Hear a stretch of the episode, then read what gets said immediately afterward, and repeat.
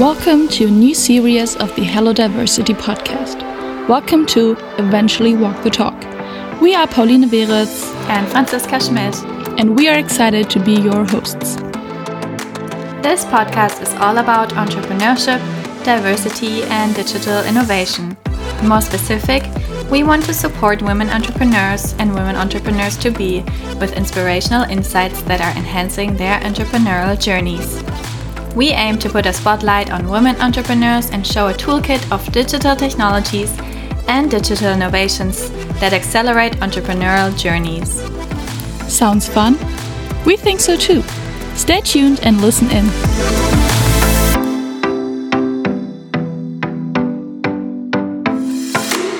Hi, Britta, thank you for being here today with us in the um, new podcast series.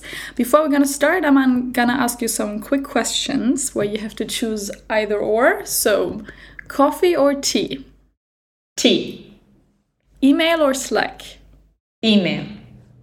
Remote office or digital nomad? Um, digital nomad. NFT or crypto? Uh, crypto. TikTok or Instagram? Instagram. And paper and pen or digital notebook? Um, paper and pen. Cool. So we got to know you a little bit already, um, because today we will be talking about your journey to become uh, towards becoming an entrepreneur, and the role of digital innovations for your belief in successfully performing tasks that are related to your entrepreneurial processes and also about your attitude and your intention to become a woman entrepreneur. So, um, after this little introduction that we already had, tell us a little bit about yourself and the role that you're currently holding, what drew you into this, and of course, what um, how has your like funding journey been like? Yeah, I'm Britta. First of all, thank you so much for inviting me to your podcast. I'm really excited to be here and to talk about these topics. I'm the CEO and co founder of Vulvani, and Vulvani is a digital education platform around the topics of menstruation, cycle health, and sexuality. And our vision is to empower women to make confident decisions about their own body. And we are creating an integrative user experience by combining e-learning, online magazines, social media activity, and just breaking all the taboos that are still out there around female health and the female body. And yeah, we founded the company officially last year and mm-hmm. have been supported by different programs like accelerator programs, funding programs, and are currently in our first financing round, which is an yeah, an exciting time. Cool. Congratulations on that. Um, so, as I already mentioned, today we're going to talk about digital innovation in this context, in this ecosystem. Can you maybe explain what digital innovation mean for you, how you define it, and maybe um, yeah, some experiences that you already had with digital innovation in terms of your funding journey? Yeah, I think there are different like forms or varieties of digital innovation.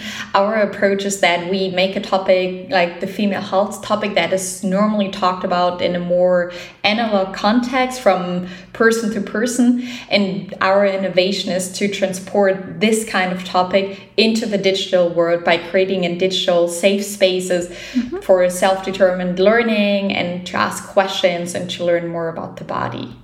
Cool. Can you name specific innovations that you um, were using that motivated you to become an entrepreneur? Different like digital innovation that I used before becoming yes. an entrepreneur. Yes, exactly. Um, so maybe also like learning platforms, educational platforms that you've been talking about, like um, that where you got knowledge, where you got networking opportunities, or like different digital opportunities that strengthen your belief that you can become an entrepreneur? I think uh, one of the things I used to really enjoy, was my first uh, contact in the digital world, was like online magazine and blogs, because I found it fascinating to read about, especially other females and like how they're creating their life and sharing about their like struggles or their journey. So the increased amount of maybe also like role models that you've been in contact with. Yeah, because especially in the context, I feel like um, um, in the form of blogs. It's more mm-hmm. realistic and authentic yeah. forms of sharing your life. Yeah, like you don't have to have like a big platform or be a famous person. It can be like an everyday person sharing about their lives, and that's often more relatable to our own yeah. journey. Yeah. Is there maybe like a female funded company that you've just been, uh, yeah, that has been one of those examples that you've been seen in blogs that you can maybe share with us or that maybe inspired you? Yeah, one of like the blogs or online magazines that I love to read is called Cup of Jo, which is a journalist or author writer based in New York and a German company uh, founded by female founder. For example, is Ooia, which I find like really inspiring. Kati, if you hear this, we would love to have you in this podcast.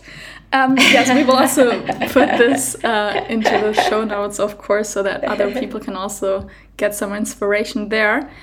Um, maybe let's dig into that. You said digital innovations that you've been using before becoming an entrepreneur or in the entrepreneurial journeys, uh, on your entrepreneurial journey. What are um, digital innovations that you're or technologies that you're currently working with, facing with in your daily day, like in your day working life or yeah, privately or whatever you want to share? yeah, I mean, one of them we're using right now is Zoom or Google Meet. Like I, I'm, uh, yeah, I'm using a lot of like the digital video call things. Then of course like email or for communication. And because we're e-learning platform, we are, for example, using Thinkific, which is a learning management system where we're hosting our online courses, and our online magazine and website is hosted on WordPress. So a lot of like different digital tools help us like achieve mm-hmm. our vision and mission with Vulvani. Nice. So now we've been talking about like positive opportunities and I also want to like dig a little deeper into the other direction. So can you maybe describe any challenges or barriers you see when um, yeah throughout the entrepreneurial journey maybe how you have overcome those challenges let's say for example access to knowledge um, and maybe also then the role of digital innovation in this. So to sum up, like yeah. challenges or barriers you're facing with in your entrepreneurial journey, and maybe the chance of digital innovations in this context yeah, definitely. I would say one of my personal challenges has been a network because I didn't start with a strong founders or especially not female founders network. And uh, yeah, I basically the only other founder I knew was my co founder when we started Vulvani. So that has been like a challenge, but on the positive side, because we had have been um, accepted to different like accelerator programs or funding programs, and due to the COVID situation, all of them had been hundred percent remote. So we used a lot of like digital innovation to still make it possible for us to network, to get to know each other, and to get like the support through workshops or mentoring and coaching. Um, so that has been really nice to use like the digital possibilities that are out there. Mm -hmm. Thank you. Can you maybe share like one a special like situation um, that you can remember now that was like the most significant one where you were so happy that you have this tool to like solve this like yeah this situation or this problem that you were facing with yeah, I think a, great success or a great moment was last year when we had applied for IFB Hamburg, which financially supports innovative startups. And because of the corona situation, everything had to be like the whole process had to be remote. And I was really grateful for like being able to film a pitch, to send it digitally, and to have like this. Um, jury meeting like in a digital way and still have access to this support system yeah, cool. Thank you for sharing this. So, do you think that digital innovation, those possibilities in the digital space, impact your attitude to being able to go on this entrepreneurial journey?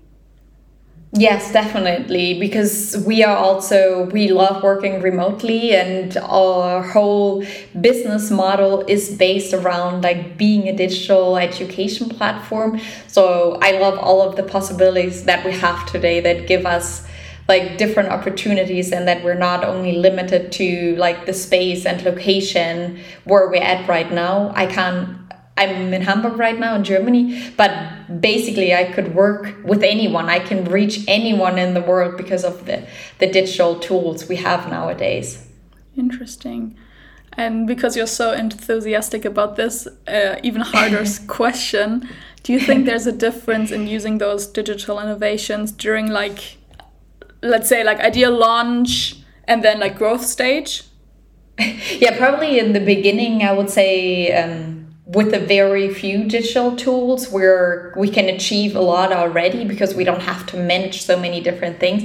And I think as the company grows, as the team grows, we probably will need more tools or maybe more advanced tools. Often the different tools have like um, different options where you can buy a smaller package and later on add on. So I think with time, um, our team and our work will get even more digital. So you've been talking about different tools that you are using already. Um, maybe you can give us a little insight, maybe not like Zoom or Google Meets, but one of the tools that you're, or your, the platform that you're building, like, is there something that is a great chance for everyone who's using it, of course, especially for female founders, to take advantage of? And maybe can you like elaborate on, on the one hand, the platform or the tool, but then also how this is an advantage for yeah female entrepreneurs to get access to a specific resource yeah, for example, in our case, we're using, as I said, Thinkific, which is a learning management system, and basically anyone can buy or can use this platform to share their knowledge through maybe online courses and workshops as well. So that has been a great tool for us to get our knowledge, our vision, and actually our product out there and make it accessible for people so they can buy our online courses like through this platform and it's really easy for us to manage. Mm-hmm. interesting. So you think that exploring those digital technologies opportunities and platforms are especially interesting for like female entrepreneurs? Do you think this is a great chance to yeah lower the burdens that female entrepreneurs might have or do you think that's pretty equal do you have any experience there I would say that the digital innovation is great for any founder out there because with a lot of the tools in the beginning, they're free. You can try them out, you can use them, and especially build on them over time. So I think any founder can benefit from them. So um, yeah, we I think we've been talking a little bit about the ecosystem before, but maybe you can give us a little insight on how you have perceived the support of your ecosystem. You just said that you're in Hamburg. I know there are like two or three startups in Hamburg. So uh, how did you perceive this? Like also in terms of policies, resources, funding opportunities, infrastructure, etc yeah, so far we've been really supported since day one, like since founding um, Hamburg, because I also did my master's program at the University of Ham in Hamburg, and they have like a founders consultancy where even before we officially founded the company, they supported us. Have different programs like the IFB, which even like financially supports you as a startup, which is a really great opportunity because they don't take any of your equity. It's equity free. It's kind of like a scholarship and just last week, I was invited at a at the Hamburg Innovation Summit to like speak a little bit about Vulvani. So I feel like there are great opportunities, and the ecosystem is small, but that also means you run into the same people. It's maybe not like in Berlin where there are a million opportunities. There are definitely less opportunities, I would say, in Hamburg, but it's more connected. It's quicker and easy, I think, to get to know the right people and to build your ecosystem. Great, good for you, especially. Do you also think um, that there are burdens for some kind of entrepreneurs? Maybe in Hamburg or overall, any like experiences that you maybe heard from other people, like in in Germany, in Europe, whatever. Yeah, I would say like definitely in Germany in general, there are definitely challenges when it comes to family planning and kind of like combining your role as an entrepreneur, as a CEO, where you're really in love with what you're doing, you're building a startup, but then if you want to go on maternity leave or even get financial support by the government, um, which is called Elternzeit, there are really a lot of restrictions and challenges, and they don't really make it easy for you to be a founder and a parent. Mm-hmm. Yes, motherhood is a topic that we've been also he hearing in the other um, episodes before, and um, seems like one major issue that still occurs, like in the ecosystem or in the founder ecosystem. So raising capital um, significantly significantly is also one major issue for women entrepreneurs. Do you have um, well, you just said you got um, the access right or the from Hamburg. Um, but do you have experience how digital innovations like um, online platform like funding platforms, GoFundMe, etc. Um, in this sense, like increase the ability to build, um, yeah, a startup for women.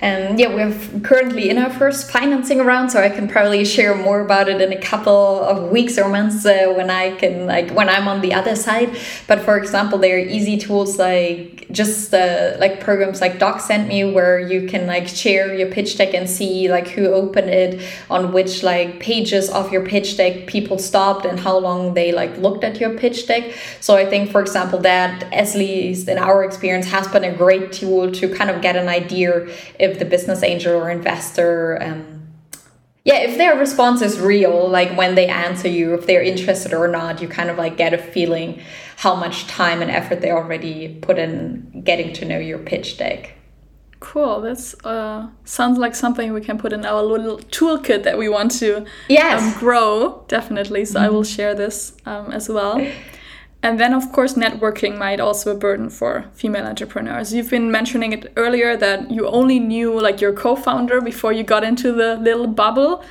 Um, do you think digital opportunities there also like let's say like networking platforms enable women in which way they can um, also increase the confidence to pursue activities for establishing a startup?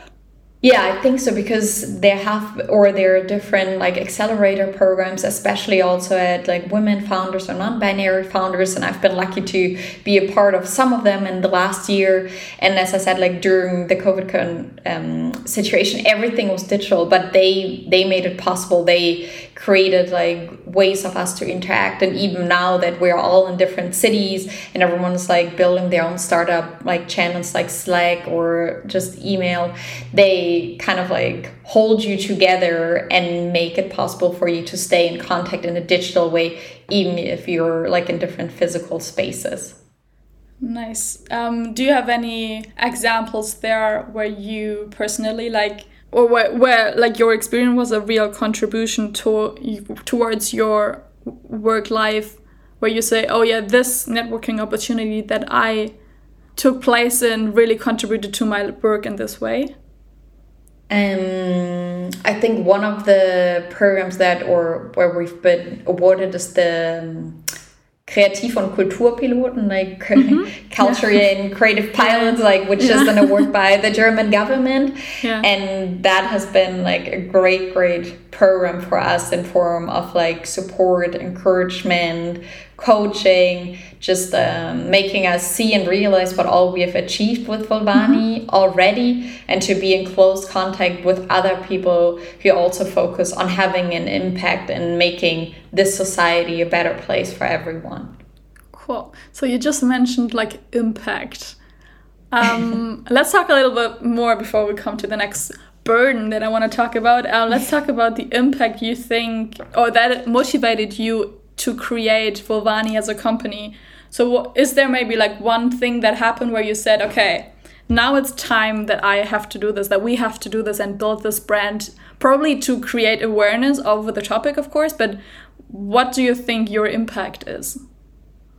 Our impact and vision is to empower women to make confident decisions about their own body. And we're doing that by creating safe online spaces to talk about their body, to share their experience, and to ask questions.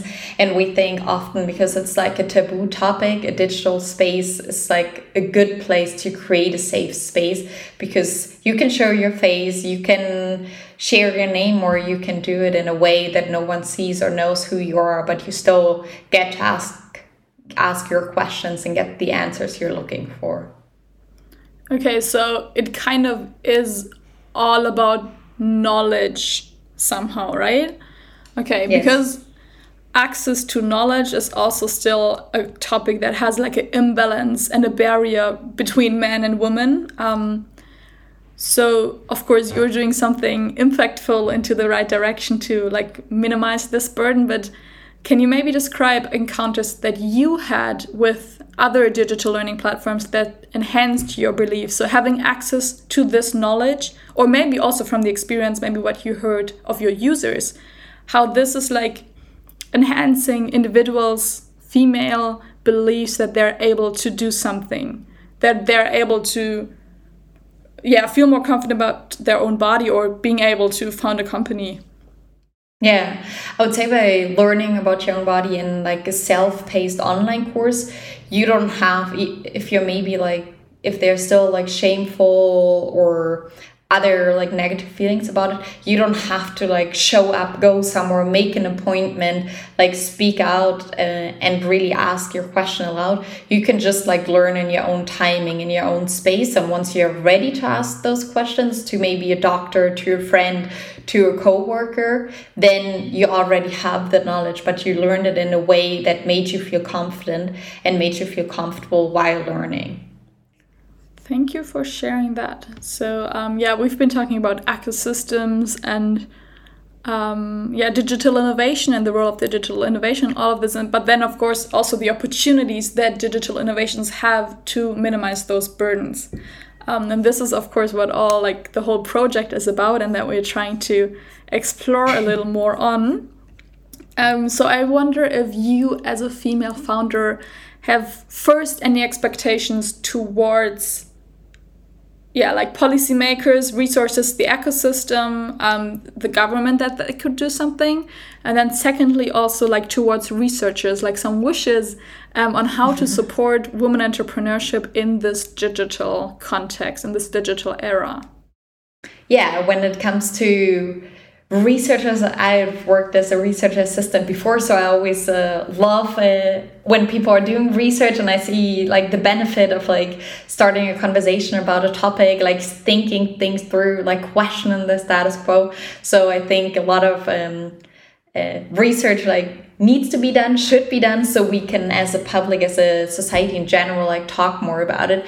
And yes like as i said before on a personal level i would like to see more research and policy changes when it comes to building a family and building a startup at the same time that they're that i don't see that there's a lot of change. I mean maybe there's change happening but it still feels like there's not a lot of like good laws or good research out there about how to have a family and how to have a startup and in this context i often feel like role models are missing as well because even if they're like parentpreneurs i think is the word are out there it's often more of a private topic and it's not really shared in a real and authentic way mm-hmm. Okay, so now it comes a tricky question then. So you've been mentioning that this is an issue. Do you maybe or maybe you with like the people that you're surrounding with, do you might have like some solutions towards this to make this more realistic for parents to be an entrepreneur?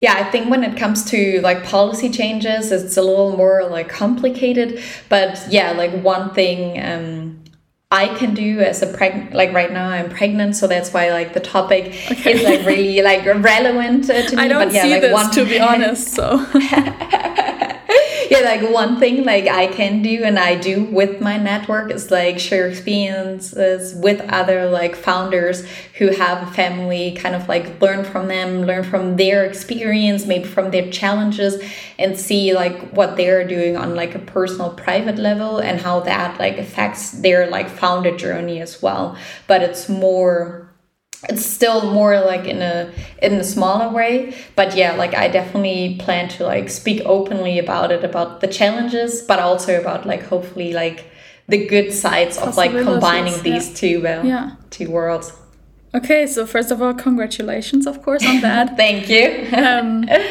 but yeah as everyone probably know we're sitting here through zoom so i can only see her face and her shoulders um, Okay, so then we're gonna talk even more about this topic now. So you've been uh, mentioning or talking about opportunities.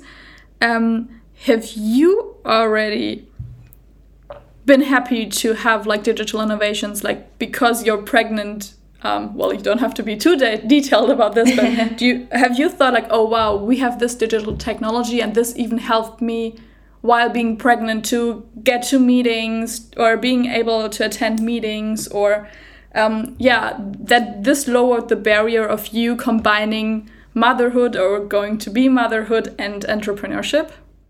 Um, yeah, I would say like definitely because I mean, right now I'm like six months pregnant and I'm feeling great. But in the beginning, I did have like struggles with the kind of like feeling tired, nausea, and it was like great to be able to work from home and just like join the meeting. Or even now, like it is my choice to share if I'm pregnant or not because a lot of the times like now like it is my choice to talk about it. It's my choice to like share it with you. But because we're in a digital space I get to like own my own story. I get to like share what I want to share without you making like judgments of me because of the way I look.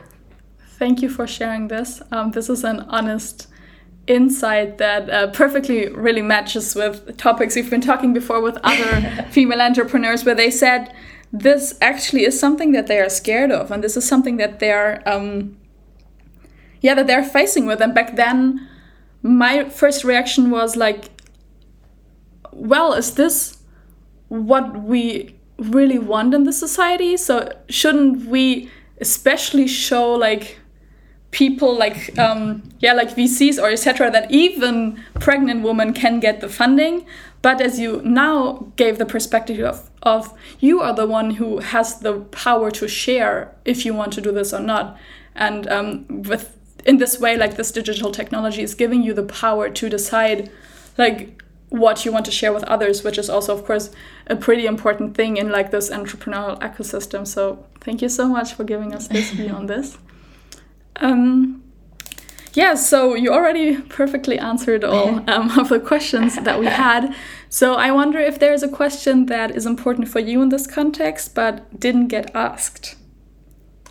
Mm, I don't think so. I really loved all of your questions and the different like perspectives and topics that we talked about so far. Okay, so thank you so much for being here today. Um, as I mentioned earlier, I will put all the things that we've been talking about that might be relevant for our um, yeah listeners, and also of course your LinkedIn and the pri- uh, the profile of your company um, in the show notes. And um, yeah, thank you for being here today, Britta. And hopefully we can talk about um, yeah the whole changes that our research, of course, can make in the future and the impact that we will have in the future, and stay in contact on that. Um, and yeah, everyone, thank you for listening and hear you in the next episode. Thank you for inviting me. Thanks for listening to this week's episode, and a huge thank you for Margherita von Brentano Zentrum at Freie University Berlin for making this show possible. If you enjoy our episode, please write a review and share it with your friends and network who you think might enjoy this as well. Take care of yourselves and see you so soon.